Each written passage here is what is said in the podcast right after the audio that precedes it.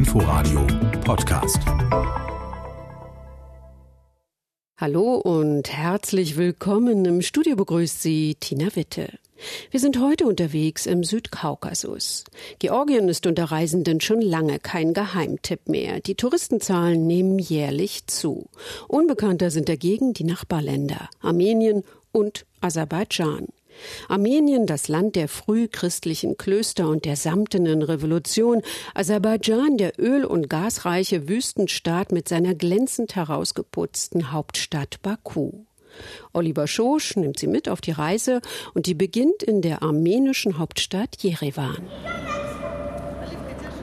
Wir sind in einer großen langen Halle mit sieben Rolltreppen. Wir fahren nach oben. Das hier ist die Kaskade, eines der bedeutendsten Bauwerke in Jerewan.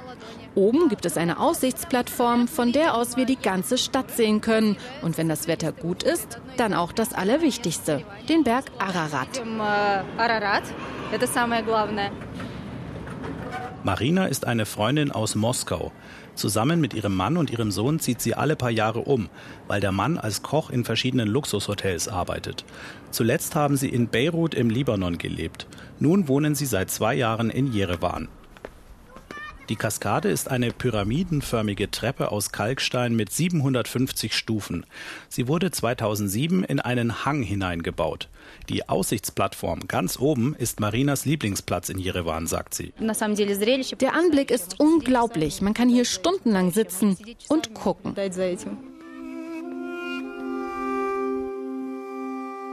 Wir sehen Jerewan vor uns liegen. Eine Mischung aus sowjetischen Hochhausblocks und alten Bauwerken aus sandgelbem und rosafarbenem Vulkanstein. Besiedelt seit dem vierten Jahrtausend vor Christus. Marina zeigt auf den Horizont. Hier direkt vor uns öffnet sich dann immer der Blick auf den Berg Ararat. Wunderschön und irgendwie unwirklich, als ob man auf einen Bildschirm guckt. Wir sitzen dann einfach nur da und gucken. In der Tat ein imposanter Anblick. Ein riesiger schneebedeckter Vulkan, 5137 Meter hoch. Dahinter ein zweiter, etwas kleinerer Gipfel. Der Ararat ist für die Armenier ein heiliger Berg und gleichzeitig auch ein Trauma. Denn es gibt kein Herankommen mehr. Der Berg liegt heute im Staatsgebiet der Türkei. Die Armenier, die rund um den Berg gesiedelt hatten, wurden von den Türken vertrieben. Viele wurden Opfer des Völkermords während des Ersten Weltkriegs. Die Grenze zur Türkei ist seit den 90er Jahren geschlossen wegen des Bergkarabach-Konflikts zwischen Armenien und Aserbaidschan. Die Türkei ist auf Seiten Aserbaidschans. Armenien wird durch Russland unterstützt. Ես ոչ անդուն եմ, ոչ էլ դարակիր, ունեմ անկրվար, ունեմ ոտևան։ Ազատ հայրենիք, երջանիք երգիր, երջանիք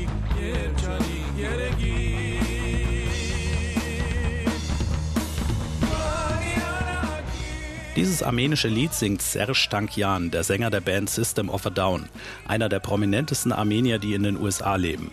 Weitere armenische Promis sind Cherilyn Sarkisian und Kimberly Kardashian, besser bekannt als Cher und Kim Kardashian. Rund sieben Millionen Armenier leben weltweit in der Diaspora. Nur drei Millionen Armenier leben in Armenien. Wir sind in der schick herausgeputzten Fußgängerzone von Jerewan. Auf der Straße hört man vor allem Armenisch und ganz vereinzelt Russisch. Nur zwei Prozent der Bewohner von Jerewan sind Ausländer. Marina fühlt sich als Russin sehr wohl. Die Leute sind gutmütig und lächeln viel. Sie mögen Russen und sie sind sehr gastfreundlich, wobei ich das auch ein bisschen übertrieben finde. Bei denen ist das Haus immer voll mit Gästen. Bei meinen Eltern war das zu Sowjetzeiten auch so, aber dann hat das abgenommen. Wir Russen sind jetzt da so ein bisschen wie die Europäer geworden. Wir laufen bis zum Platz der Republik, dem architektonischen Highlight der Stadt. Ein großer Kreisverkehr, auf dem sechs Straßen zusammenlaufen. Drumherum riesige U-förmige neoklassizistische Bauten aus gelbem und pinkem Vulkanstein. Auf YouTube sehe ich mir an, was hier im April und im Mai 2018 los war. Der Platz voll mit Hunderttausenden jubelnden Menschen. Die sogenannte samtene Revolution hat den als korrupt geltenden Premierminister Serge Saxian aus dem Amt gefegt, ohne Blutvergießen. Neuer Regierungschef ist der Journalist Nicole Pashinyan. Ich habe hier die Menschenmassen gesehen, wie sie getanzt haben. Das war eine tolle Stimmung. Wir hatten keine Angst, denn da waren auch viele Kinder. Es war auch viel Polizei da, aber alles absolut entspannt.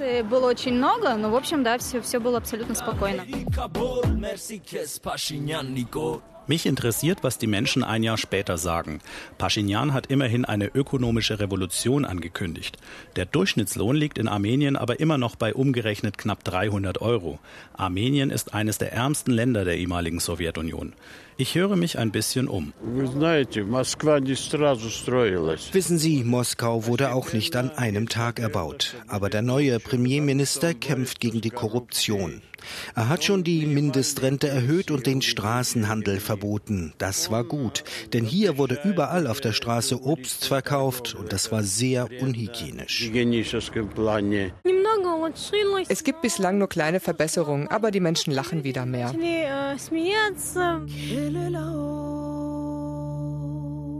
Der Berg Zizarnakabert erhebt sich direkt über dem Stadtgebiet von Jerewan.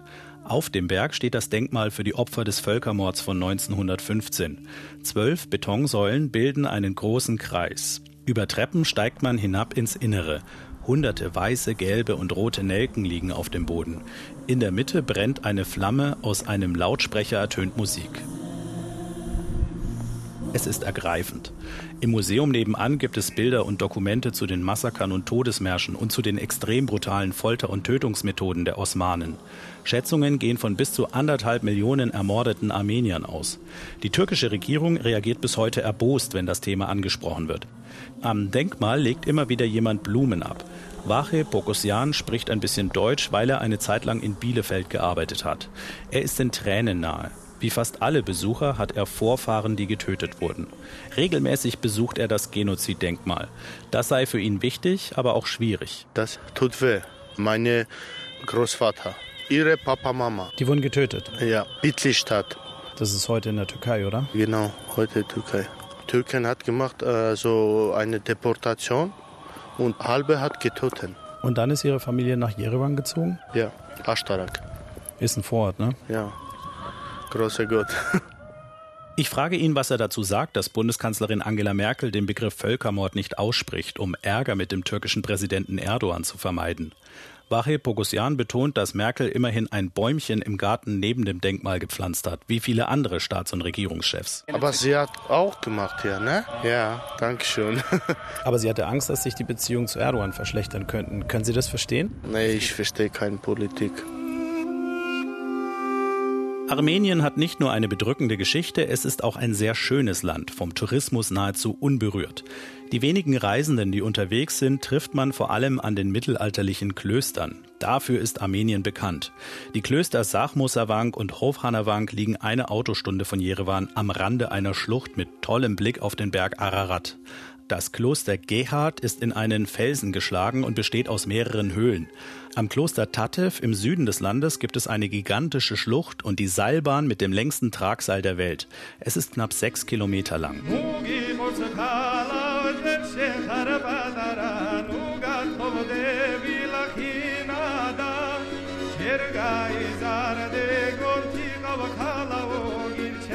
Der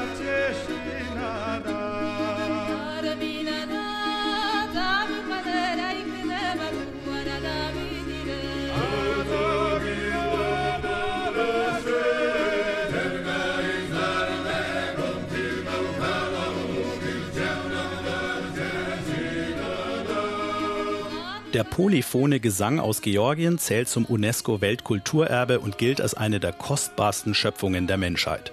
Wenn Georgier singen, bekomme ich regelmäßig Gänsehaut und so nutze ich meinen Zwischenstopp in der georgischen Hauptstadt Tiflis, um nach Live-Musik Ausschau zu halten.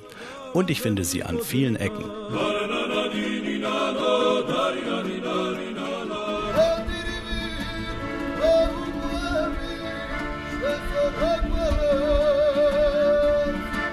Ich spreche die Straßenmusiker an. Keiner von ihnen kann Englisch, nur einer kann Russisch. Er heißt Sergei Pogosov. Ein paar von uns sind Studenten, die anderen arbeiten hier in den Bars und dann spielen wir spontan auf der Straße, so wie man das in Georgien halt macht. Der Typ mit der Pandora, mit der Laute, der hat das Instrument von seinem Vater gelernt. Der Gesang, der wird manchmal fünfstimmig, da brauchst du ein ziemlich gutes Gehör.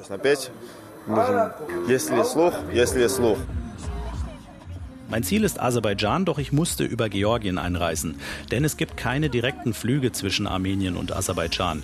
Die Grenzübergänge sind geschlossen wegen des Bergkarabach-Konflikts. Ich sitze mit drei weiteren Touristen in einem Jeep auf einem Trip in die aserbaidschanische Wüste zum Kobustan Nationalpark, rund 60 Kilometer südwestlich von der Hauptstadt Baku. Der Park zählt zum UNESCO-Weltkulturerbe, denn es gibt hier sehr alte Kunstwerke. Unser Guide ist Jale Alieva, eine junge Aserbaidschanerin, die für eine Tourismusagentur in Baku arbeitet. Sie führt uns durch eine Hügellandschaft in der Wüste bis zu einer kleinen Schlucht. An mehreren Felsen sehen wir eingeritzte Figuren, Felsenmalereien aus der Steinzeit. Sie sind 14.000 bis 16.000 Jahre alt. Here a little horse. Hier sehen Sie ein kleines Pferd, hier ein Boot mit Passagieren und hier eine Raubkatze. Und hier einen Auerochsen mit einer Leine um den Hals. Der Ochse ist ein landwirtschaftliches Nutztier und das heißt, dass die Malerei nicht so ganz alt ist. Sie könnte zu Beginn der Bronzezeit entstanden sein. An den Ritzungen sieht man kleine Punkte. Das heißt, hier wurde eine andere Technik angewendet. Eine Art Hammer- und Meißeltechnik. Sie haben zwei Steine benutzt. It's also a petrosas with two pieces of stones. Über 6000 Felsenmalereien gibt es im Kobustan Nationalpark. Sie zeigen Kriegsszenen, rituelle Tänze, Kamelkarawanen, Sonne und Sterne. Was auffällt, Frauen wurden ohne Köpfe dargestellt, nur als Körper.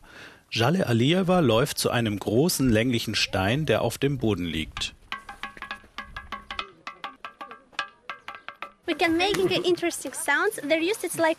Wir können hier interessante Geräusche erzeugen. Das wurde vielleicht als Alarmsignal verwendet oder ein Schamane hat damit die Leute zusammengerufen. Nein, der Stein ist nicht hohl. Unsere Touristenführerin zeigt uns noch etwas ziemlich Brutales, den Jagdfelsen. Er ist knapp 20 Meter hoch, ein Felsrücken, der in die Landschaft hinausragt. Auf diesen Felsen haben sie Tiere hochgetrieben, zum Beispiel Auerochsen. Die sind dann in die Tiefe gestürzt, haben sich die Knochen gebrochen und konnten dann erlegt werden. So haben sie damals große Tiere gejagt. Der absolute Wahnsinn. Wir sitzen in einem uralten sowjetischen Geländewagen, einem Lada Niva und heizen mit 100 Stundenkilometern durch die Wüste. Das Auto hüpft regelrecht und wir werden ordentlich durchgeschüttelt. Unser Fahrer im brasilianischen Fußballtrikot grinst. Unser Ziel ist ein geologisches Schutzgebiet mit Schlammvulkanen. Weltweit gibt es rund 800 Schlammvulkane. Etwa 300 davon sind in Aserbaidschan. Auf einer großen Fläche stehen ein Dutzend zwei bis drei Meter hohe Vulkane. Wir klettern auf einen hoch. Der kleine Krater ist gefüllt mit flüssigem, kaltem Schlamm. Große Gasblasen steigen auf. Das ist natürliches Gas und wir haben hier eine Mischung aus Salz, Wasser, Schlamm, Kohlenwasserstoff und Mineralien. Und das ist sehr gut für die Haut. Wir benutzen das für Medizin und für Kosmetika. Ich kann unseren Fahrer bitten, ein Feuer zu machen.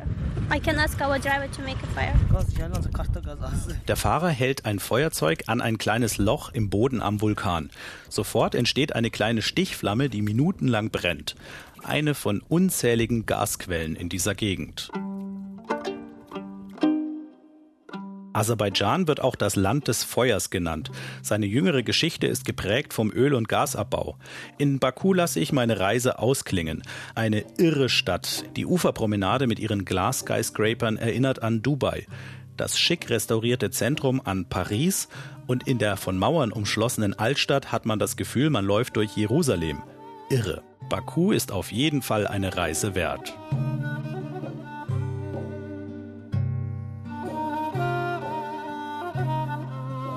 Oliver Schosch über seine Reise nach Armenien und Aserbaidschan. Sie können unsere Sendung unterwegs übrigens in der ARD Audiothek als Podcast abonnieren. Danke fürs Zuhören, sagt Tina Witte. Inforadio Podcast.